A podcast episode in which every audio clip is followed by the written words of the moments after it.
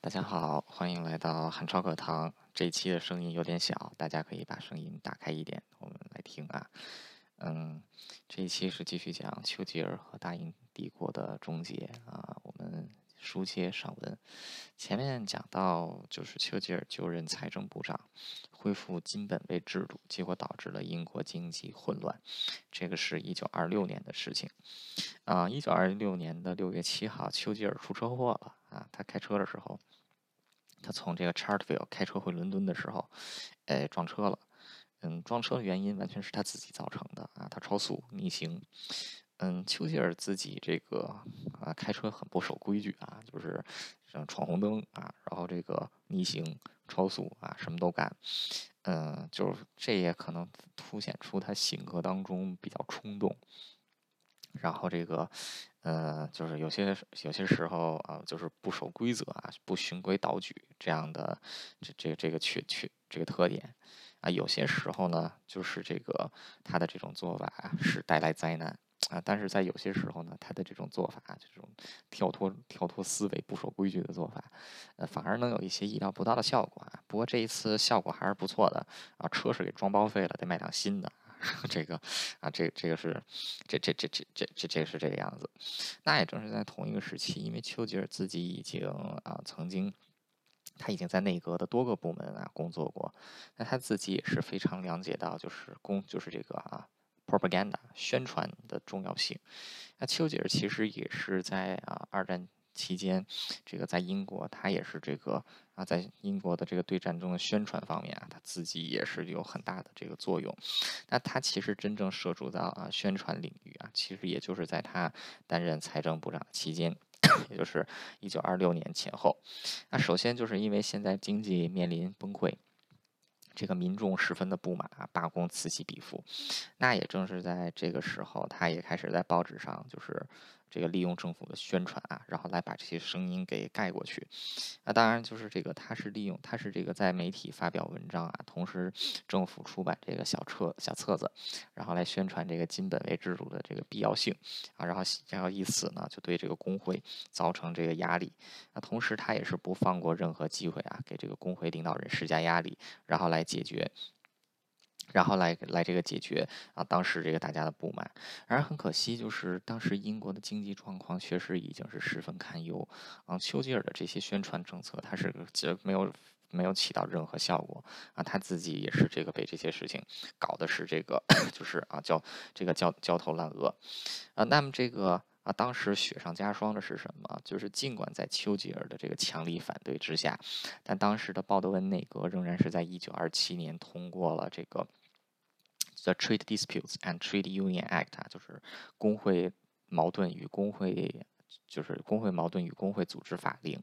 那这个直接是宣布啊，罢工是违法的行为啊。但这样一，但这样却并不能就是。阻止大家不去罢工啊，这个反而是雪上加霜啊，就这个罢工反而是闹得此起彼伏啊。结果这个到一九四七年的时候啊，这条法令才完全的被这个修改掉啊，然后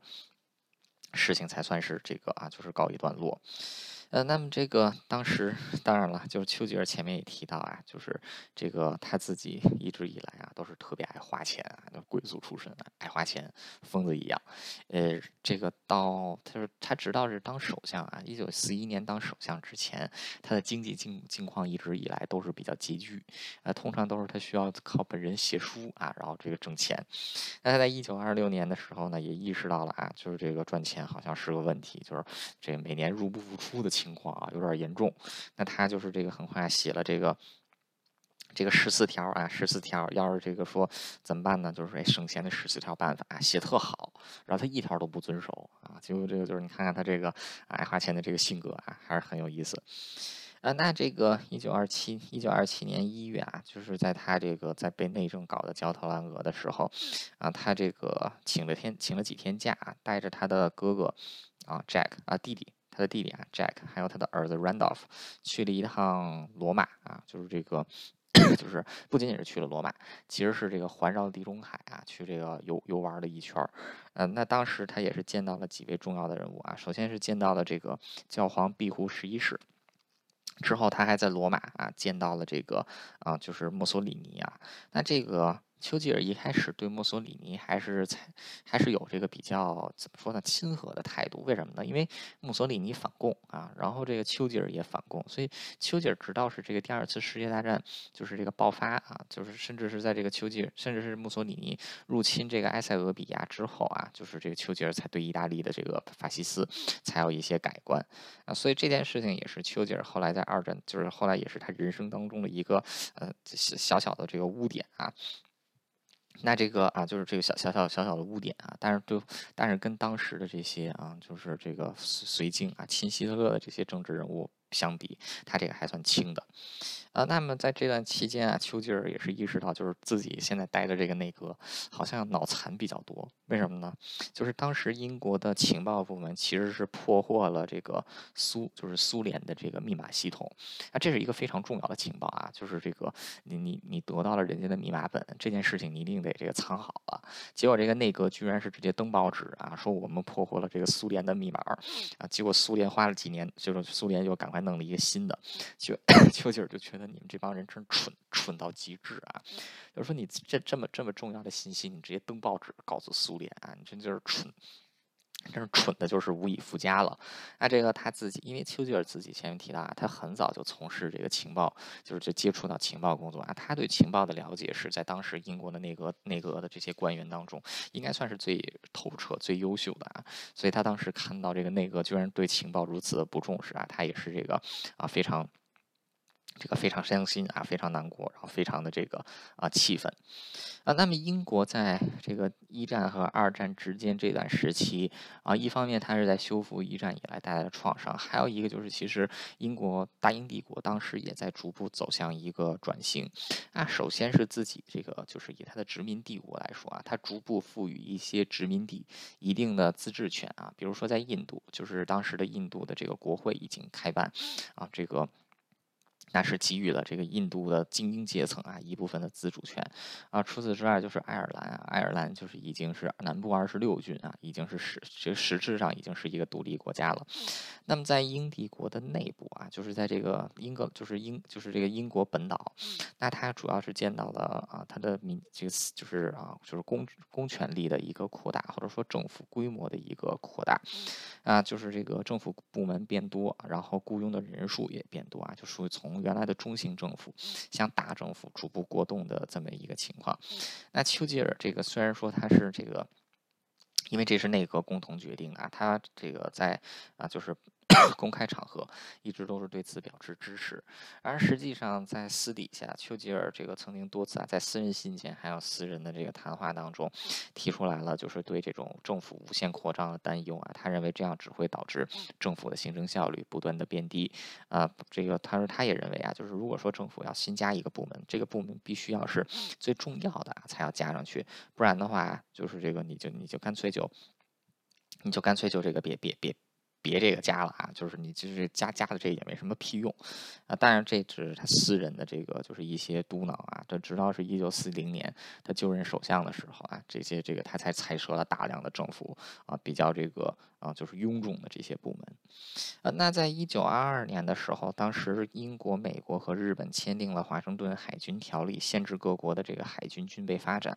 那这个条例其实对美国是最有利的，因为当时美国的海军规模是比较小的。那它其实还有大量的发展这个海军的空间，但英国作为当时世界第一的海上强国啊，它自己反而是这个，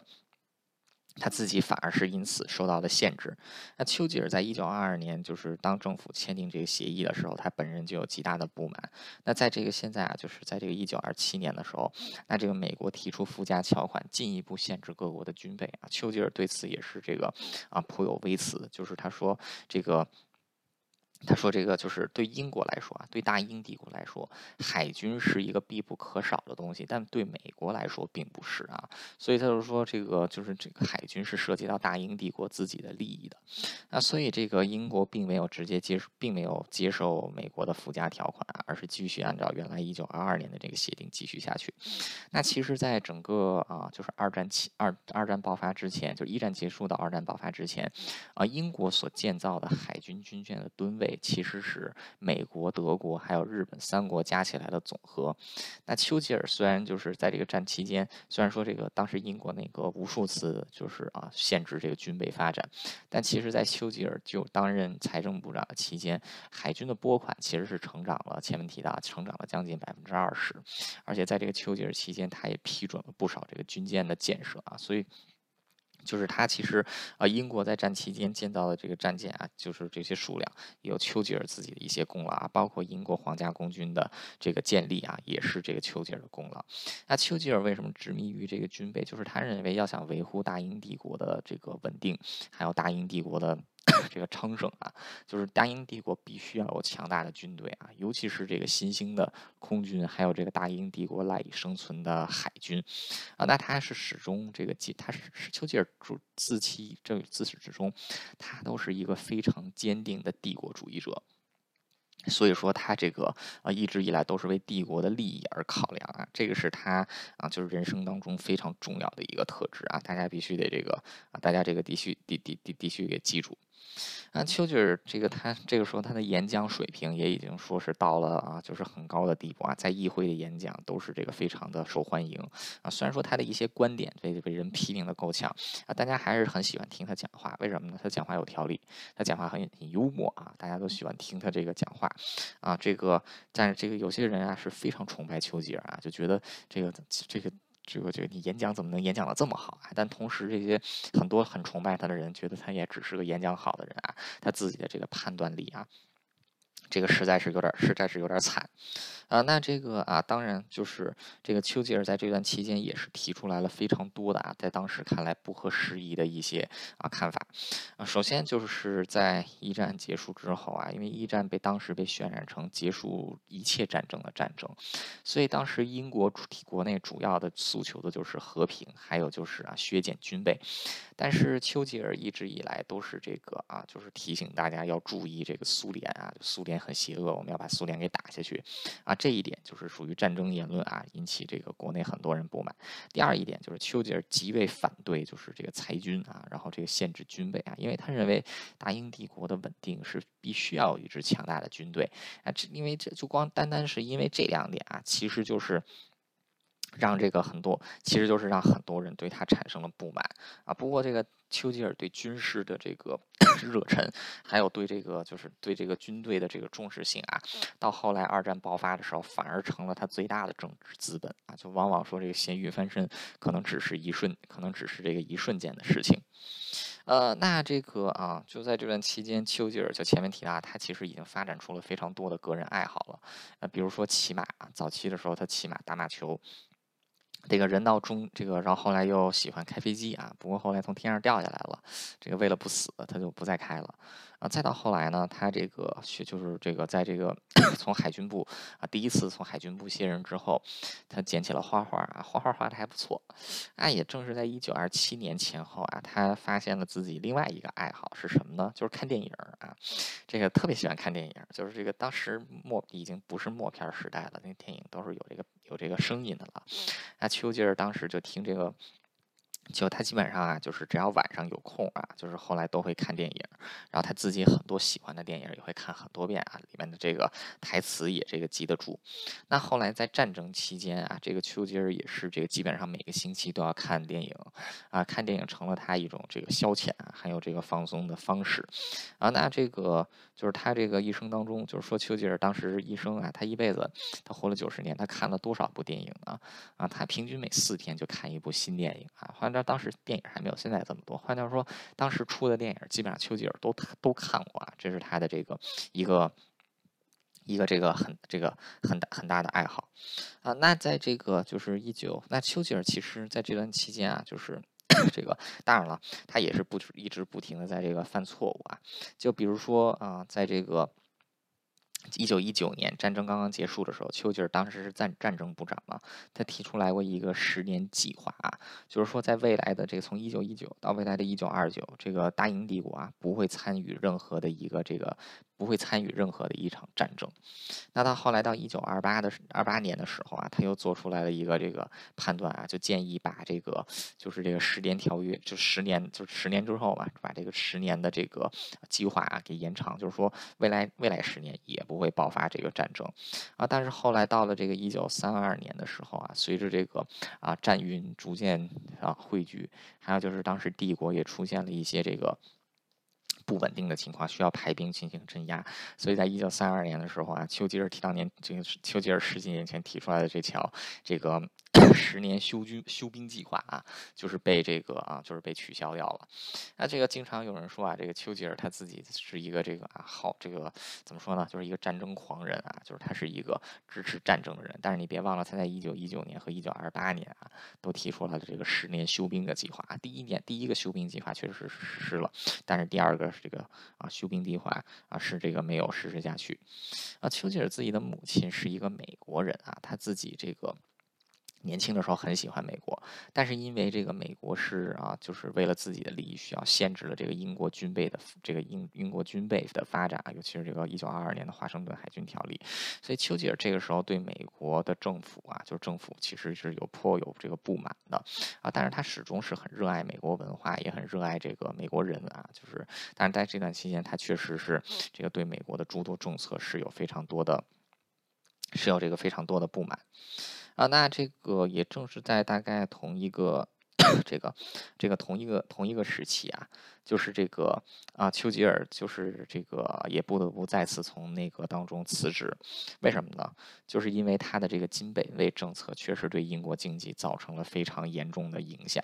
啊，所以在这个一九二八年的时候，丘吉尔就。这个辞去了当时的这个啊，就是财政部长的职位啊，然后也是这个彻底辞辞去了这个啊内阁，就也彻是彻算是彻底辞去了这个内阁的职位啊，然后就是这个从此就是从这个一九啊，从这个一九二八年啊，一九二八年他就不再担任任何部长的这个就是内阁部长的职位啊，直到是这个一九三九年的时候啊，虽然说他这个辞去了 商务部这个财政部长的职位啊，但是因为他自己本人丰富的内阁。工作经验，所以还是被留在了内阁当中啊，来担任这个贸易委员会的主席啊啊，他算是一个部长级的职位，但是并没有部长的权利啊，他这个更多的是处于。更多是处于委员会主席这么一个性质啊，他没有这个，让他没有这个像原来像内阁部长那么大的这个公，就是怎么说呢？他没有内阁部长那么大的行政权力啊。但是这件事情对丘吉尔来说可以说是非常的幸运，为什么呢？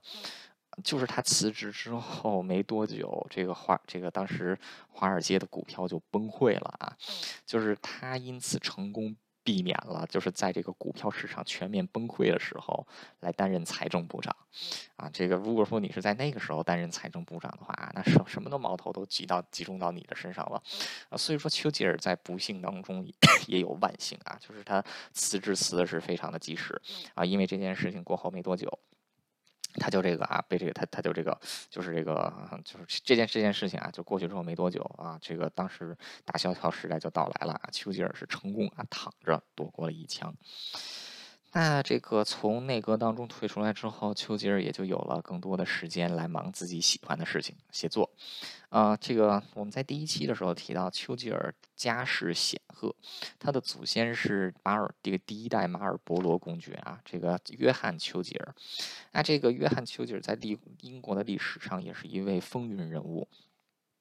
这个啊，那丘吉尔这个对自己的祖祖先也是极为崇拜啊，所以也就从他这个一九二八年辞职开始啊，到了这个就是，然后丘吉尔就开始花时间去书写这个他的祖先啊马尔波罗公爵的传记。那因为丘吉尔在这个时候已经是出过这个将近二十本书了啊，他的这个销量都很好，所以他出这本书其实是。就是这个出版社有给他付这个，就是预先的这笔预付款啊，定金。那当时在一九二九年，一九二九年的时候，这个出版社付了他多少钱呢？两万英镑。当年的两万英镑放到今天就是一百万英镑啊！英国人的这个平均年收入啊，就是英国一个人的平均年收入到现在是不到这个大概是四万英镑啊！就是这个换句话说，丘吉尔是这个，就是他的这个光是这个预定的这个稿费啊，就有一个普通从英国人二十四这个二十五年的这个就是收入啊。呃，那这个就是他拿到这笔收入之后，他就开始书写这个马尔波罗的传，这个马尔波罗的传记。呃，那这个丘吉尔后来在一九，就是一九二九年到一这个一九三八年这段期间啊，就是他之所以就是怎么说呢，就是成为一个基本上是。这个被大家唾弃的人物啊，就是一方面是因为他自己的这个观点跟当时的这个主流的气氛是格格不入的，还有一个就是他自己本人也受到了封杀啊，因为他个人的理念跟这个。当时英国广播公司啊，BBC 的这个总裁是有冲突，所以说这个总裁当时封杀丘吉尔，这个几乎是 有八年，所以有八年的时间，丘吉尔是没有在 BBC 出现过啊，就电台这个电台上没有出现过，报纸上基本上就只给他报这个啊负面新闻。那这个丘吉尔其实他在一九二九年四月的时候啊，就是没有在 BBC，但是他是在另外一个电台啊，就第一次进行这个电台直播啊，做 Podcast 啊，其实就是这个在现现场。啊，现场去说东西啊，因为丘吉尔自己是一个非常优秀的演讲家啊，所以说他这个就是这个就是在这个啊，就是电台方面啊，他其实也是这个啊，就是轻车熟路啊，就是这根本就不需要热身，直接就能开始。那这个在后来二战期间啊，丘吉尔也多次通过这个广播对全体英国人还有这个欧洲沦陷区的人啊发表演说啊，那他自己 这个演说在二战当中也是起到了。这个鼓舞的作用啊，但是这个很可惜啊，就是在这个啊三零年代很长一段时间，丘吉尔都是受到这个 BBC 的这个打压啊。那这个啊，在在这个一九就是一九二零年代，英国还有一个重要的大事，就是妇女选举权啊，终于又是迈进了一步啊。那这个当时在这个一九二五年的时候。就是通过了，就是女性投票法案，那所有二十一岁以上的英国女性啊，都可以在这个都可以在大选当中投票，还有作为这个候选人啊，然后来这个 来这个参选。啊，那丘吉尔前面提到，他在一九零零年代，二十世纪这个刚开始的时候，他本人是反对妇女选举权的啊啊，但是到了现在都已经到了快一九三零年代了，这个丘吉尔也过了二十几年的时间啊，他的观念也发生了很大转变，所以说这一次他也是。坚定的站在了这个历史正确的方向啊，就是这个啊，投了一张这个投赞成票啊，就是这个这个保障妇女的这个选举，这个选举选举权，这个选举权益，嗯。嗯，那么在这个丘吉尔他在辞职前后啊，一九二九年，英国又经历了一次大选。那这次大选也很有意思啊，就是丘吉尔过去就是在担任，就是他这个到现在啊，担任了将近三十年时间的内阁职位啊，不是内阁职位，国会议员。他一直以来都是在执政党，但一九二八、一九二九年的这一次大选啊，这个保守党是惨败的。那是由这个啊自由党，然后来 这个啊组建了政府。那丘吉尔因为自自己之前啊是一个保守党执政的时候，他是保守党员，啊这个自由党执政的时候他是自由党员啊。然后现在呢是自由党执政的时候，他是一个反对党党员。那这个也是丘吉尔这个啊，就到现在他都快六十岁了啊，这个当国会议员都快三十年了啊，他这个时候算是人生当中。第一次啊，坐在了这个反对党的席位上，哎，可能有点不习惯啊，所以他决定去这个，他决定去这个啊，就是美国啊，他决定去这个美国玩一玩啊，然后他就这个啊，就是先放了个假，去美国玩一玩。那这次除了去美国，还去了加拿大，啊，这一玩就玩的挺久了，这一玩都玩了三个月啊，这个放假放的还是这个非常的久啊。那在这次在美国，他也是见到了一些名人啊，就是当时。在美国还有这个就是比较赫赫有名的人物，比如说在一九二九年的九月二十一日啊，丘吉尔见到了卓别林。啊，这个因为丘吉尔前面提到啊，他自己是这个非常喜欢看电影的啊。丘吉尔曾经说过，他在一九五零年，这个他在一九五零年之前最喜欢看的这个电影就是卓别林的。那虽然说卓别林在对共产党的态度上跟丘吉尔是大相径庭啊，但是这个并不妨碍两个人是这个成为非常要好的朋友啊。那这个。当时这个就是后来 就是啊，就是有人采访卓别林，就是对丘吉尔第一印象是怎样啊？这个卓别林就说说这个丘吉尔啊。像这个拿破仑啊，然后这个手一直插兜里，一直这个眼神锐利的这个看着前方啊。那这个后来丘吉尔说这个，就问丘吉尔说他对卓别林的第一印象啊。丘吉尔说他跟荧幕上的形象是完全不一样的啊，在荧幕的形象是十分滑稽啊，但是在现实生活中却是这个风度翩翩。那，包括到后来这个卓别林被英国被这个美国给驱逐出境啊，卓别林也是到欧洲这个啊居住，然后这个也是。在也是经常去英国啊，就是这当然这些这些都是这个 这些都是这个后话了，呃，那这个当时啊，丘吉尔他这个因为赚了这个稿费啊，就是这个一下两万块钱，两万英镑啊，相当于现在一百万英镑的这个稿费啊，再加上他自己当时也确实赚了一些钱啊，所以在这个一九二九年的这个啊，就是这个就是啊，到美国这次旅行的时候，他也在华尔街啊投资了大量的股票啊，然而到了这个。然而到了这个就是啊，就是一九二九年年这个一九二九年年末的时候啊，大家都知道啊，这个华尔街股票公股市崩盘了，这个。股票瞬间变得跟废纸一样，啊，丘吉尔在这一次华尔街股票崩盘当中啊，他赔了多少钱呢？啊，保守估计他大概赔了有七万英镑啊，啊，七万英镑大概搁到现在的话就是三百五十万英镑啊，就是说他这个赔了这么多的钱啊，就是这个也是这个。这个 也挺挺惨的啊，就是当时像他赔这么多钱啊，就是其他人很多人赔的就真的是身身无分文啊，所以当时那个大萧条是影响了这个全世界啊，就是将近这个十几年的时间。呃，那这个在这段期间啊，丘吉尔就是在美国像见到了查理·卓别林啊，他本来其实是有机会去见这个啊纽约州的州长的啊，纽约州的州长是谁呢？啊，小富兰克林啊，就是 FDR，富兰克林·罗斯福，他们两个之前见过面啊，就是一九。一九一八年的时候，当时是这个军需，当时是英国军需部长的丘吉尔和美国海军次长的罗斯福曾经在欧洲战场上见过面，但是两人都没有给对方留下来什么特别好的印象啊。所以虽然说这个丘吉尔他是这个，就是他连美国总统啊，当时胡佛总统都见了啊。他本来这个就是这个，就是因为他自己是在纽约落脚嘛，然后他又是一个。挺重要的人物，所以当时这个出于礼貌啊，这个当时的啊纽约的州长啊小罗斯福曾经给他发过一个邀请啊，邀请他来这个就是会晤这个州长啊，但是这个丘吉尔拒绝了啊，就觉得嗯你不值得啊，就是这个咱们第一印象都不好啊，结果这个。这个他他他们他这么一不值得啊，这丘这个罗斯福也很生气啊，然后两个人这个梁子就算是这么这个结 这么这个结下了啊，嗯，这件事情是发生在十月五号啊，二九年十月五号，这个两三个星不到三个星期啊，就是二九年一九二九年十月二十四号，就是黑色星期四啊，这个华尔街股市大崩盘，呃，那在这段期间。丘吉尔可以说是这个，嗯，就这个在股票公盘的时候啊，他自己的财务也是受到了啊这个很大的很大的影响。那他为了这个弥补自己财政方面的这个空虚啊，他在这段期间做了一件事情是什么呢？拼命的写书啊！啊，丘吉尔这辈子一共出过三十七本书，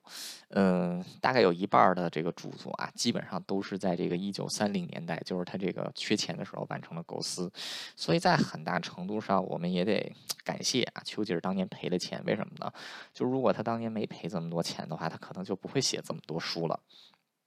那这个丘吉尔这次的美国之行，其实还是有很重要的影响的啊。首先就是他在美国见了非常多的重要的人物啊，他在美国当时见了二十多位参议员、四十多位众议员啊，五位州长，见到了当时的美国总统、副总统，然后还见到了大量的这个美国商界、政界的这个。这个人士啊，那其实他这一次的这个在美国的访问啊，他其实在这个美国就是露了脸啊。只要这个到后来十多年以后，他带领这个英国组建跟美国的战争同盟的时候啊，这一次旅行所结识的友谊，到后来其实是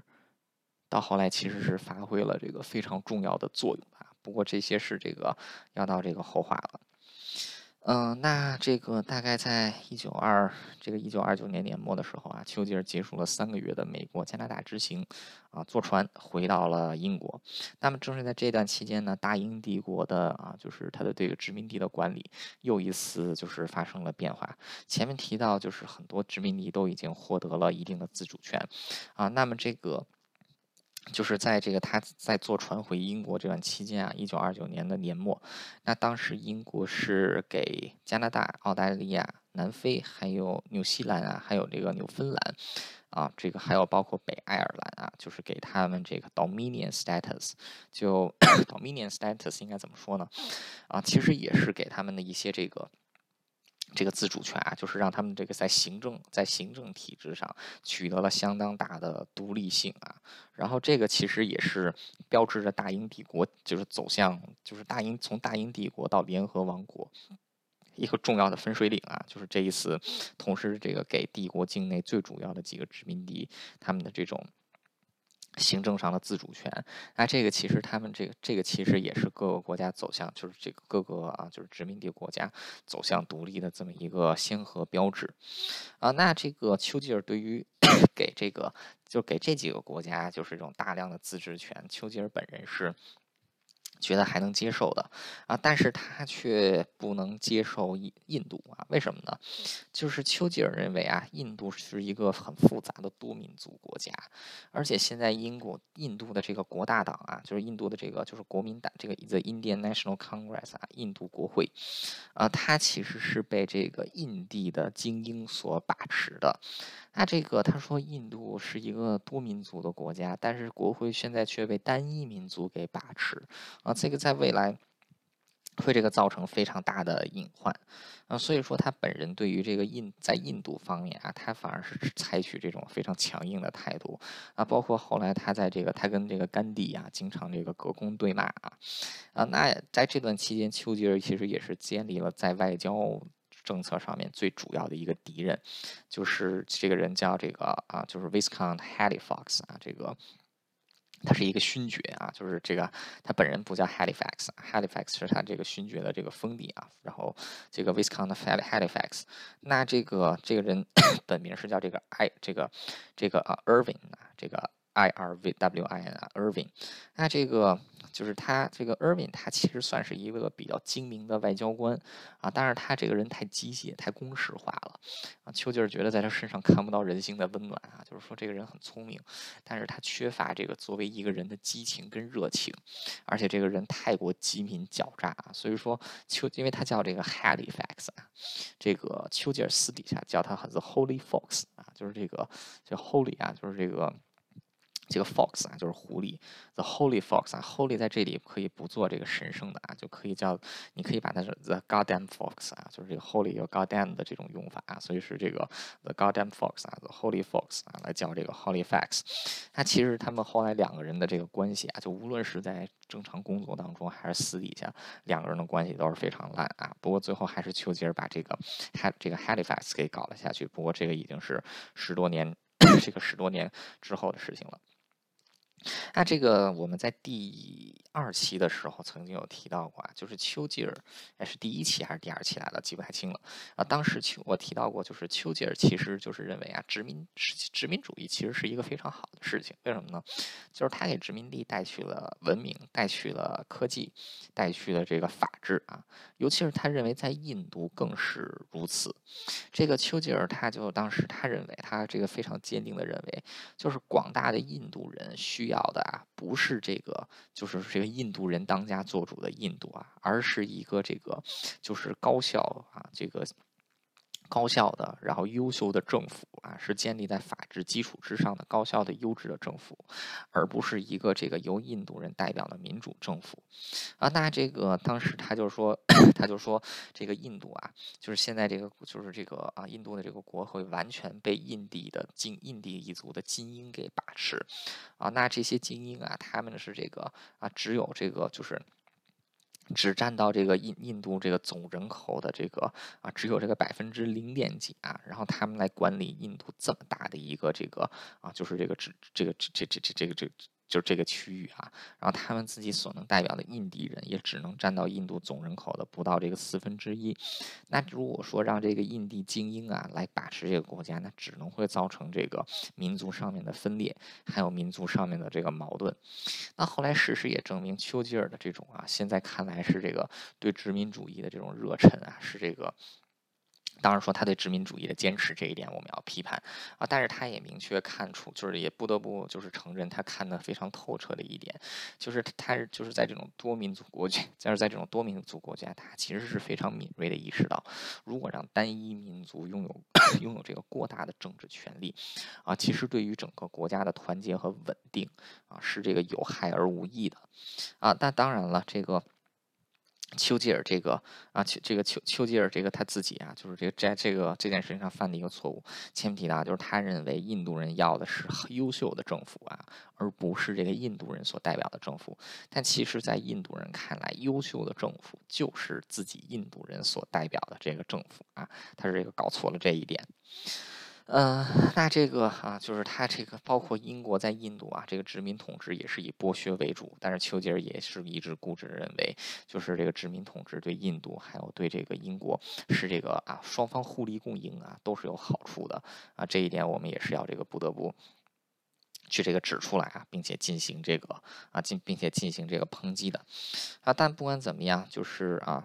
虽然说丘吉尔在印度问题上是持有这个态度，但当时的大趋势就是各个殖民地开始这个赋予广泛的自治权啊，尤其是在这个在印度在圣雄甘地的这个领导之下啊，当时印度的这个。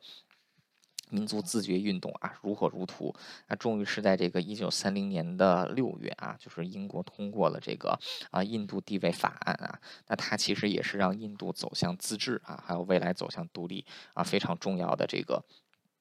这个非常重要的一一点。那丘吉尔因为在这件事情上跟这个英国当时的主流民意啊十分的这个啊相违背，而且他本人无法接受啊政府无且无法接受这个就是政府在这方面的。这个作为啊，所以就是在印度方面啊，在印度方面，就是因为这个印跟这个给予印度这个广泛的自治权，丘吉尔因此愤而从这个就是商务就是这个商贸委员会主席的位置上辞职啊，自是彻底退出了这个内阁啊，就是这个他再一次返回内阁要等到将近十年之后啊，在一九三九年的时候，他才正式回到内阁。呃，那就在丘吉尔辞职的这个这段期间啊，就是。世界也是在不断的发生大事啊。首先就是在一九三零年的九月十四日，德国大选。这一次德国大选当中，有一个新的党派成为了国会当中的第二大党，这个党派叫纳粹党。啊，这个当时这个纳粹党啊，它是一个。就是它取得了一百零七席啊，然后这个最大的这个党，将当时这个国会当中最大，印这个德国国会最大的这个党派是这个啊，就是社会民主党啊，取得一百四十三席，德国共产党七十七席，还有这个中央党、中间党啊六十八席，啊，那这个当时。这个丘吉尔他其实本人对希特勒啊略有耳闻，后来这次他看到这个希特勒这个就是他的这个纳粹党啊，这一下成为第二大党，那他对希特勒也是做了一些了解和研究啊。那丘吉尔在这个时候就对希特勒产生了这个警戒的心理啊，就是他认为希特勒的这些看法啊太过太有这个煽动性，同时也是这个太激进了啊，就是这种强烈的民族主义、排外主义这个思想，他是利用了德国当时的这种啊社会情况，才让他这个组毒瘤做大。所以丘吉尔从这个时候开始就对这个就对这个希特勒啊带有这个强烈的啊这个强烈的戒心。啊，那么也正是，那么就是在这个德国 大选前后啊，丘吉尔也是失去了两个比较好的朋友啊。第一个死去，第一个这个过世的朋友呢，就是这个 Bel 这个包粉啊，就是丘吉尔当时这个反叛的叛逃到这个自由党的时候，当时自由党的党魁，也就是后来的英国首相啊，Balfour 是在这个。一九这个三一九三一年啊，就是一九三一年的时候啊，一九三零年的三月啊过世了。还有一个呢，就是丘吉尔算是当时他最好的朋友之一啊，这个 F. E. Smith 啊，这个他也是这个年年纪轻轻的就过世了，啊，那这两个人的过世对丘吉尔来说，这个除了对他个人的友谊的打击很大，还有一个就是这两个人在政治上啊，跟他其实是盟友关系。啊，因为这两个人的死呢，其实也让丘吉尔在政治上这个受到了一定的孤立啊，嗯，那么，呃，那这个丘吉尔就把这个悲愤化为力量啊，开始写作啊，因为丘吉尔啊，他自己就是我们都说期间都提到很多次了，他真心觉得自己会早死，为什么呢？他爸爸就死了。早，他家里好多人都死得早啊。现在他这个两个朋友啊，也是这个年龄不大啊，尤其是艾菲·斯密斯，这个年纪轻轻就死了。他觉得自己也快死了，所以就赶紧出一本自己的自传啊。所以说他在这个一九三零年啊，就是这个德国大选结束之后，他自己的这个自传啊，就我的前半生啊，My Early Life，终于是这个出版了。嗯，那在丘吉尔所有啊，他这本写的三十七本书里，就是这本书其实是卖的最好的啊。但是这个就是他这个这本书里面，其实他更多的是对自己过去行为的一些辩护啊，就尤其是在这个加里波利战役当中啊，他自己的这个。作用做出的辩护啊，不过这个时候英国就是对加里波利战役的看法已经不再像当时一战的时候那么激进了啊。就当时大这个当时大家都把这个过错怪到丘吉尔头上啊，现在大家都把过错怪到当时的整个内阁的决策上面啊。所以这个丘吉尔在这个就是这本书啊，他对自己的就就是他自己并没有引起太大的民愤啊，反而是这个大家对他还有一点同情啊。不过大家仍然是不喜欢他。那在这本书里，丘吉尔也是这个。这个就是这个啊，提到了几个非常重要的部分。第一个呢，就是丘吉尔他因为自己经历过多次战争啊，就是他在这个书中啊提到过一句金句是什么呢？Never, never, never believe. Any war will be smooth and easy。你永远不要相信啊，一场战争会打得很容易啊，就是战争从来没有容易的啊，战争从来都是这个能有多惨就有多惨啊。还有一个呢，就是丘吉尔提出了他对英国未来这个殖民地的看法。那丘吉尔本质上不反对，就是对这个。开放对这个就是殖民地的这种自主权啊，还有这个开放对殖民地的，就是这些啊，就是这个让他们能够就是这个在行政上给他们一定的独立性啊。但是丘吉尔是这个认为，就是这个现在各个殖民地能够保持稳定的政治环境还有经济环境，跟英国的强力管制其实是分不开的。在这一点上，丘吉尔其实算就是他没有说错话，就是他还算是这个比较，他还算是这个比较正确的啊。但是这个。但是这个他这个下下一句话，下一句话就不得不批判了啊！他下一句话就是说，这个对殖民地啊，只能是做到这个就此而已啊。然后这个啊，其他的就是这个他们绝对是不会独立，独立就只能是这个灾难啊！就是大英帝国永远万岁啊！像大英帝国永远万岁这一句就可以给这个去掉了。呃，那这个丘吉尔正式向内阁递交辞呈是在一九三一年的一月二十七号啊，是一个星期二，啊，那是直到将近十年之后啊，一九三九年的时候，丘吉尔才正式回返内阁，这个再次成为海军部长啊，还就是第一海军大臣。嗯，在接下来的九年时间啊，在丘吉尔人生当中，被历史学家称为蛮荒时代啊，因为在这段期间，他只是保留住了自己作为一名下议院议员啊，一名国会议员的议席，但是始终没能进入到这个党派的核心这个圈子啊，因为丘吉尔这个 就是他这个很年轻就当上内阁，就进入内阁啊，再后来也是英国的这个战时首相啊，还有这个战后的一任首相啊，这个他基本上都是在领导层啊，但是唯独有这么。九年的时间啊，他跟领导层连这个边儿都沾不上啊，所以说也算是他的这个蛮荒蛮荒岁月。那他之所以这段期间会蛮蛮荒啊，跟第一就是这个也跟他自己有很大关系。第一就是他有太多的观点跟当时主流的民意是和这个党派的意见是格格不入的啊。第二一点就是他过去之前犯的一些错误啊，现在是终于反噬到他的身上啊。第三一点就是他自己的。对这个战争、对这个军备的追求啊，对这个军事的强调，还有他本人对战争的兴趣，在那个追求和平的年代，是他最大的负资产啊。所以这一些是他的这个，就是是他造成自己这九年蛮荒时代非常主要的因素啊。但其实他后来在这个之所以能在一九三九年的时候重新翻身，乃至在一九四九年的时候成为英国的这个战时首相，其实也正是建立在他的这些特质之。之上啊，就是他是一个敢跟选民说不的人，他是敢跟民意说不的人啊，他是敢和民意背道而驰的人，就是他能在那个时间点说大家都不爱听的话啊，然后他自己还愿意为此承担这个。这个承担责任，那他自己讲这些话，并不是因为他觉得在这个时候讲这些话对他有好处，而是他认为他的这些观点是对的，是正确的啊，他会大胆的这个讲出来啊。所以我们看到，在他在 蛮荒在这个蛮荒岁月的时候，当所有人都对这个希特勒采取轻，采这个对希特勒采取这个啊放任甚至崇拜态度的时候，丘吉尔在孤独的谩骂着希特勒啊，在所有人都对这个苏联采取这个。个冷漠，还有这个就是合作的这个合这个合作的态度的时候，丘吉尔是一直在骂苏联啊。但是到后来，当大家都在骂苏联的时候，出于战略需要，丘吉尔又主张英国跟这个苏联合作啊。那在这个当时，这个随着帝国逐步走向这个殖民地自治，然后这个丘吉尔仍然强力要求对殖民地多加管控啊，让帝国的这个羽翼遍布全球的时候啊，这个就是丘吉尔也是这个和民意背道而驰啊，就是他认为帝国应该继续丰满自己的。语义，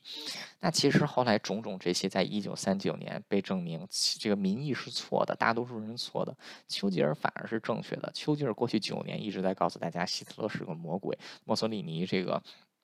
就是这个，到底从这个墨索里尼入侵埃埃塞俄比亚开始，他说墨索里尼是个王八蛋，但当时没有人听。终于在一九三九年九月，第二次世界大战正式爆发的时候，大家突然发现，丘吉尔原来过去这些年他都是对的，他孤独的坚贞的自己是对的啊，所以他在蛮荒岁月的开始，他的这些负资产，在蛮荒岁月结束的时候，反而成为了他最大的这个政治资本。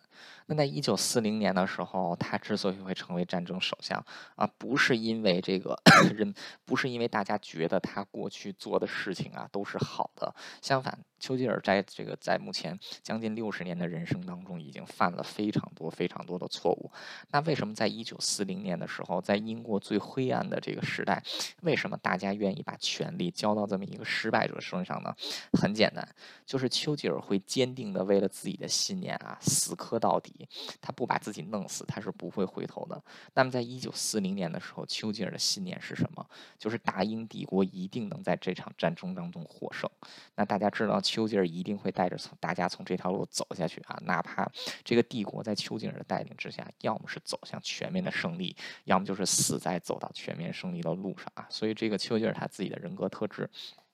既是造成了他在一九三零年初期的失败，也是缔造了丘吉尔作为大英帝国最伟大的一位这个首相啊，日后最重要的一个资产啊。当然了，在讲到那个丘吉尔人生当中最高光的时刻之前，我们需要讲一讲人 丘吉尔人生当中最低谷的一段时光啊，就是将近九年的蛮荒岁月。好啦，这个就是本期丘吉尔与大英帝国终结第六期的内容，感谢大家的收听，我们下期再见。